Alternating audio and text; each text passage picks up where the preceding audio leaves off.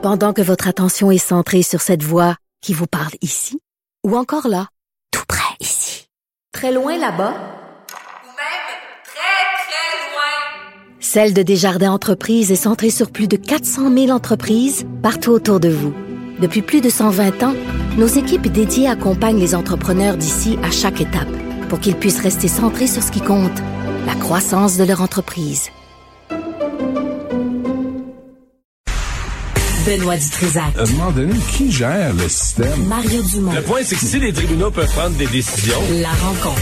dans les deux cas, c'est d'une absurdité qui défie l'intelligence. Excuse-moi, je t'arrête là. Non, non, non, non, non, non, non, non, pas toi, là. Ça ne les regarde pas. Je comprends sa crainte. C'est pour les imbéciles. La rencontre Dutrisac-Dumont. Benoît Mario, bonjour à vous deux.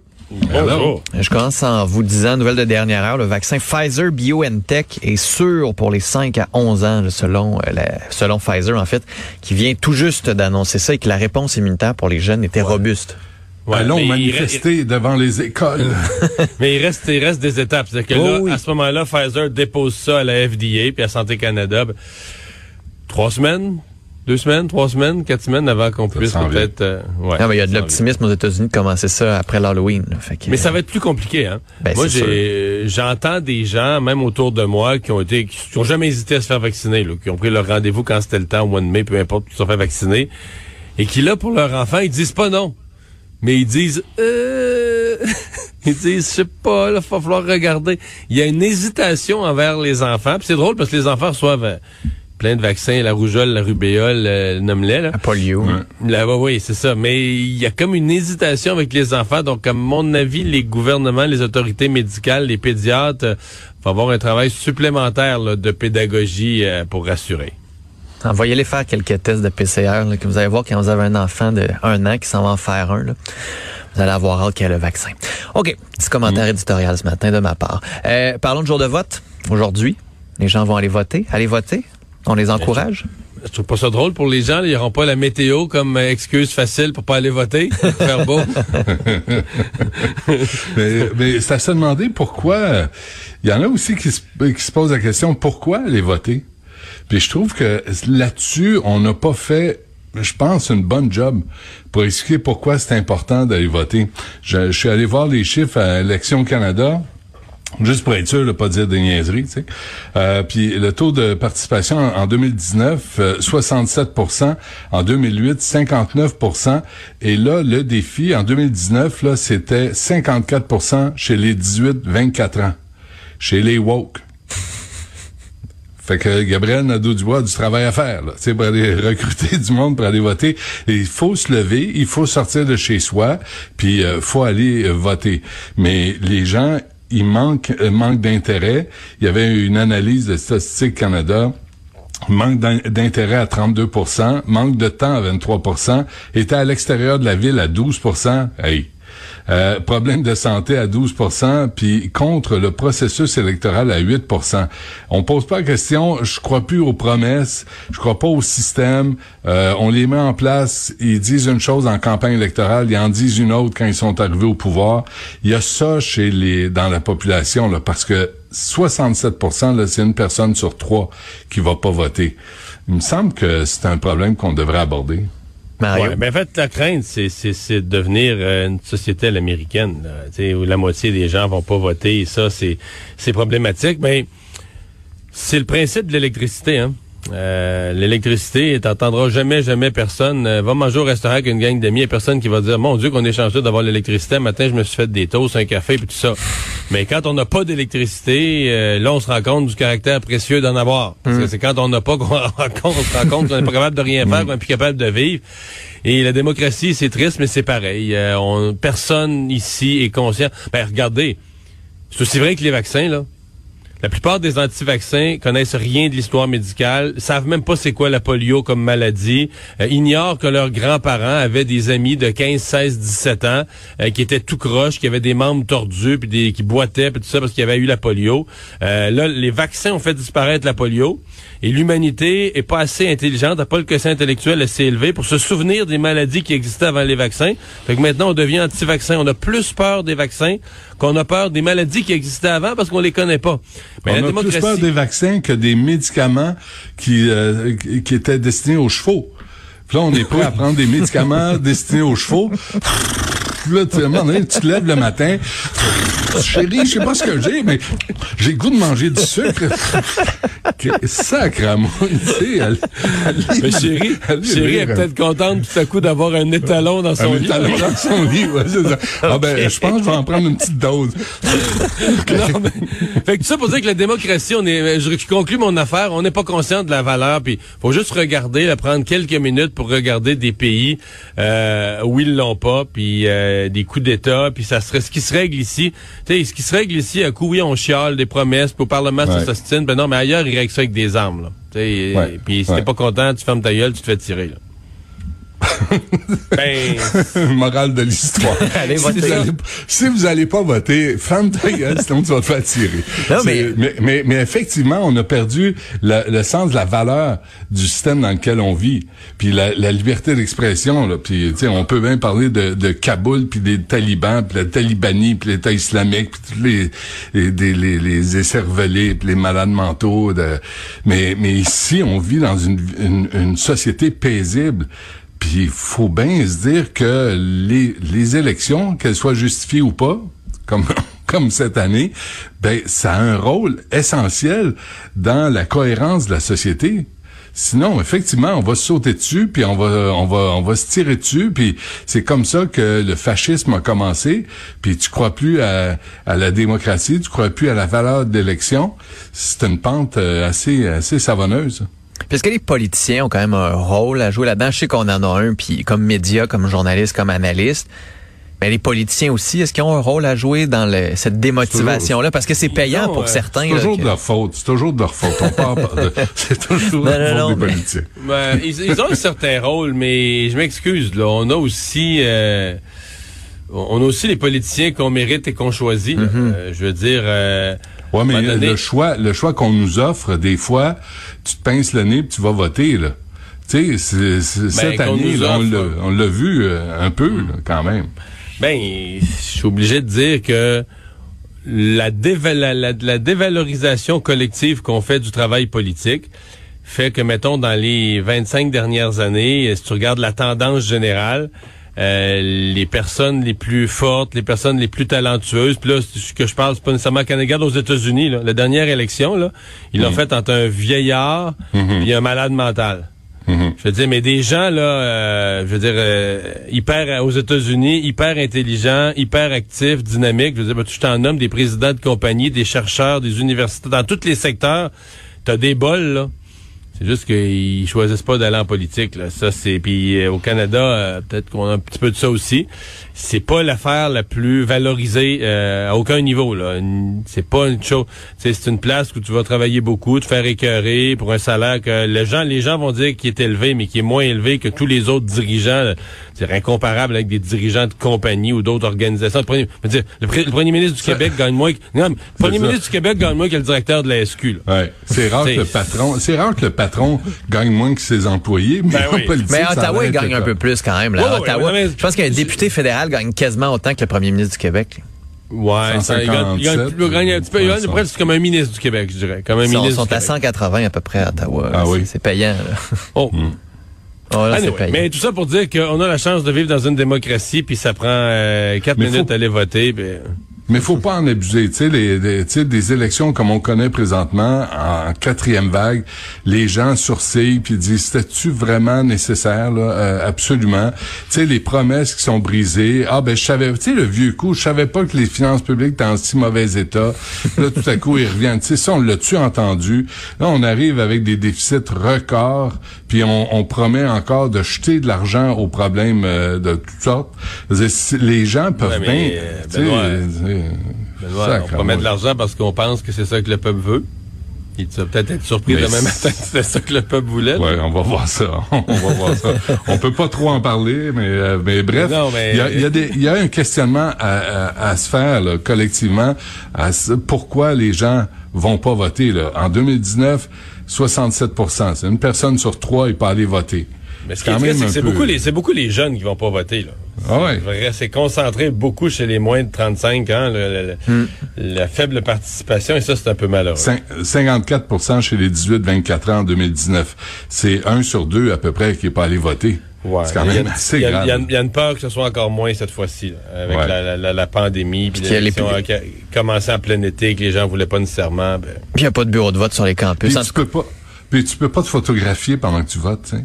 Tu peux pas te mettre ça sur Instagram ou sur, euh, tu sais, tu peux pas en faire. euh, il n'y a pas juste ça qui intéresse les jeunes quand même. Oui, oui, il y a juste ça. Aïe, aïe, Oui. aïe, aïe, aïe. Ben. Philippe Vincent, deuxième degré, sacramouille. je sais, je te niaise. Non, non, mais on parle de woke, là. Fait qu'on va continuer en discussion de Gabriel Ben, Nadeau-Dubois justement. et de François Legault. Et Patrick Huard, hier, qui a, pendant les Gémeaux, qui, a, qui les a un peu rappelé à l'ordre, qui a un peu dit, euh, Ouais, essayer ben, d'élever le débat, là. Mauvaise soirée pour, euh, pour Gabriel Nadeau-Dubois, parce que moi, la semaine passée, j'ai pas, sincèrement, peut-être que que j'ai été au Parlement, mais j'ai pas trouvé ça grave. Pas trouvé ça parfait non plus. Mais tu sais, pour Gabriel Nadeau-Dubois, c'était tout un succès, parce que lui, dans le fond, tout ce qui l'intéressait, c'est de devenir le- l'espèce de véritable vis-à-vis, le véritable chef de l'opposition. Je mets ça en guillemets, parce que l'opposition officielle sont les libéraux, c'est Dominique Anglade, mais de devenir l'espèce de vrai chef de l'opposition qui donne la réplique, la, réplique à François Legault. Et ça lui a, ça l'a bien servi, là, cet échange avec euh, le premier ministre. Mais là, hier, euh, Gabriel Nadeau-Dubois qui fait une lettre ouverte, puis là, qui personnalise ça encore plus que François Legault, quasiment s'il y avait un trouble de C'est trop, là. Tu as bien réussi ton coup la semaine prochaine, puis là, tu veux enfoncer le clou trop profond. Puis pendant que Gabriel Nadeau-Dubois mettait ça sur sa page Facebook, Patrick Huard au Gémeaux le ramassait en disant que ça devenait personnel, c'est pas ça qu'on voulait voir. Fait que je dirais mauvaise soirée hier, mauvais dimanche soir pour Monsieur Nadeau-Dubois, euh, qui doit, tu sais, à un moment donné, faut, faut savoir euh, où s'arrêter. Et là, je pense qu'il est trop content de son... euh, Trop content, trop fier de son coup de la semaine passée. Euh, il est en train de dépasser un peu la, norme. Est-ce qu'ils nous ont fait honte? Euh, non. Moi, écoute, ça brasse au Parlement. Euh, Les deux ont lancé des accusations qui sont des qui sont des Non, mais ça avertissements. passe pas, c'est des niaiseries. Tu sais, il est sorti avec son sa, sa casserole de, euh, de wok. euh, Tu sais, c'est c'est des niaiseries. Si on abordait les les les les, les- sujets de façon un peu plus Mais sérieuse, il y a des vrais sujets derrière ça. Benoît. Là. C'est, c'est caricatural, mais il y a des vrais sujets. Là. Non, mais la, la, la, la, la conséquence de cette interpellation, ça a été de sortir sa casserole wok. C'est tout ce que ça a amené. Là, peut-être qu'on assiste à la fin de la tyrannie des victimes. Puis là, avec, euh, Gabriel Nadeau-Dubois l'a fait pendant qu'il était étudiant. C'était une victime du système. On allait les extorquer, leur charger trop cher pour un, un diplôme. Puis le financement des universités, ben là, encore aujourd'hui, on sait pas comment on s'arrange. Fait que là, c'était le premier pas vers la victimologie officielle, le début du mouvement woke. Là, je, je comprends le système de la discrimination, le racisme, donc je suis une victime. Je vais trouver une façon de- d'y arriver. Ben si là, euh, Gabriel Nadeau-Dubois s'est fait pogner parce que là, il a joué à victime.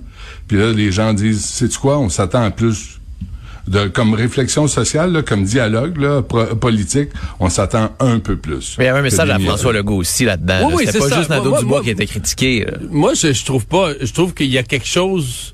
À travers la caricature, les deux avaient un avertissement sur le fond. Un avertissement à François Legault de dire, regarde, un pas de recul, un peu d'humilité quand on se prétend le père de la nation. Puis, c'est pas autant moi je suis pour la loi. Moi, je, je trouve qu'il faut démêler les affaires. Là. Euh, la loi 21, tu peux être pour ou contre. Moi, je suis pour.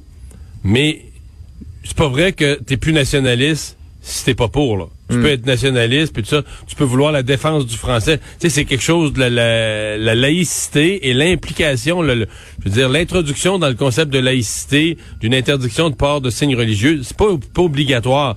Donc, euh, il y avait comme un avertissement à François Legault, mais il y avait un avertissement aussi à Gabriel Nadeau-Dubois de dire, euh, dans le mouvement woke, si tu veux te prétendre un chef euh, de parti politique québécois avec un, un devoir de défendre les pouvoirs, les intérêts du Québec, c'est pas compatible avec la version extrême du mouvement woke. Là, je veux dire, euh, Et il y avait des avertissements pour les deux. C'est un vrai débat politique. Moi, je, je- je- moi, je vis avec ça.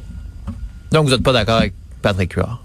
Bon, non, mais en plus. Gabriel, Nadeau, non, Gab- Gabriel Nadeau-Dubois n'a même pas donné de recette avec sa casserole wok. Tu sais, au moins, donne des recettes, là, c'est la mode, là. Ricardo, Christian euh, euh, Belle Avance, tout le monde fait des recettes à Je vais TV. t'en là, donner, on- Benoît.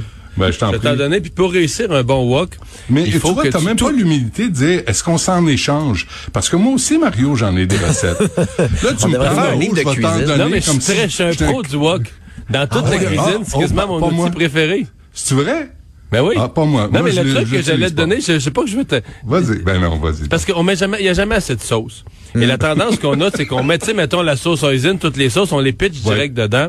Ouais, c'est quoi? fais-toi une demi-tasse de, ou un quart, un tiers de tasse, une demi-tasse de bouillon de poulet. OK. Du bon bouillon de poulet. Et là, mets ta sauce hoisin, mets tout dedans, ton, ton gingembre, euh, ta, ta- ton Ouais. huile de sésame, mets tout dedans. Puis là, tu brasses. Puis là, tu mets ça avec du cornstarch. Il faut que ça épaississe. Ah ouais, du cornstarch. Sinon, ça pogne pas. C'est ça. Puis là, tu vas faire une belle sauce, c'est pas, mais là, tout le monde va dire, quand tu vas déposer sur ton riz, puis toi, tout le monde va dire, ah, c'est bon, non, parce qu'il y a de la C'est ça. sauce. C'est onctueux, mais c'est c'est ce à quoi on, on s'attend de Gabriel Nadeau-Dubois. Mettre de la sauce, mais pas trop. Quel excellent résumé. Non, mais c'est ça, c'est ça la politique.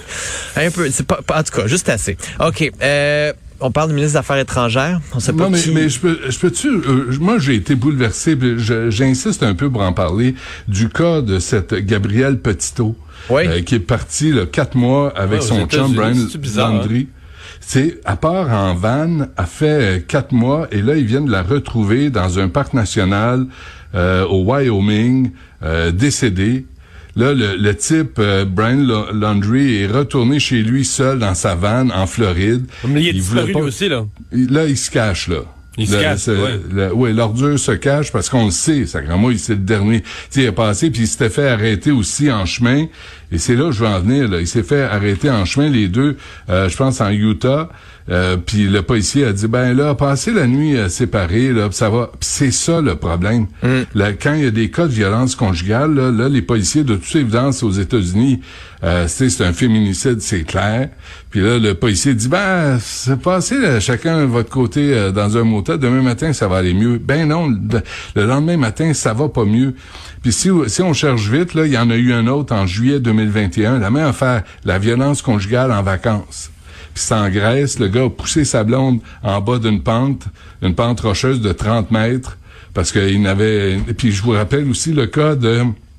Euh, euh, comment, voyons, euh, Madame Bergeron, euh, qui a été euh, qui a été tuée. Euh, Christ- pas Bergeron, Christine Saint-Onge, qui a été euh, qui, a, qui a été tuée par Pierre Bergeron en vacances aussi Ah oui, euh, à au Mexique. En 2000, c'est ça, en 2018. Le- la violence conjugale en vacances, moi je trouve ça absolument troublant. Mais là, dans ce cas-ci, est-ce que les policiers ont pas été un peu, pas naïfs, mais le gars revient en Floride.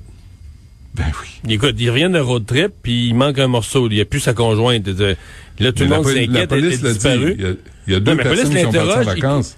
Oui, mais la police l'interroge. Écoute, elle était, dans- elle était avec toi dans la van, là. Ben la ouais. police l'interroge, il refuse de collaborer, il répond aucune question. Il me semble que je l'aurais au moins gardé sous surveillance de 24 heures, là. Il me semble. Je, je peux pas croire qu'ils l'ont perdu dans la nature, qu'au moment où ils retrouvent le corps de la, de la, de la fille décédée, le gars est disparu, mais Ouais. écoute, le gars, euh, en partant, c'est quasiment un cas de le garder détenu, de dire que tu peux pas, tu Oh, collabores même- pas avec la police, tu le sais, t'étais un road trip, t'étais dans la van avec toi, où est-ce qu'elle est, là? Ouais. Même le brasser un petit peu, tu sais. Même, même il secouait les puces. Disais, voyons, la, la, à part avec toi, en- c'est ça, dans une vanne, une fourgonnette, puis là, tout à coup, toi, tu reviens seul. T'as rien à nous dire. T'as rien à nous dire, tu sais. Puis là, ses parents, en plus de ce, de ce jeune homme-là, sympathique, brillant, là, un exemple à suivre, ses parents, eux, collaborent avec le gars, là. Ils cachent son- leur gars. Au lieu de lui dire, là, tu vas aller dire ce qui s'est passé.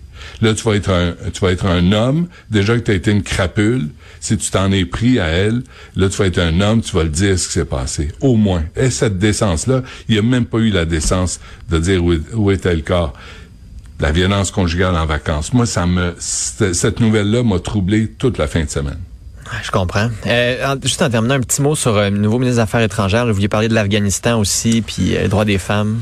Non, c'est pas ça. C'est que l'ancien ministre des Affaires étrangères, vous vous souvenez, euh, disait on va attendre de voir comment les talibans se comportent avant de voir euh, si on va les reconnaître euh, comme gouvernement légitime, si on leur envoie des fleurs à leur fête, des boîtes de chocolat, puis si on a une, belle relation.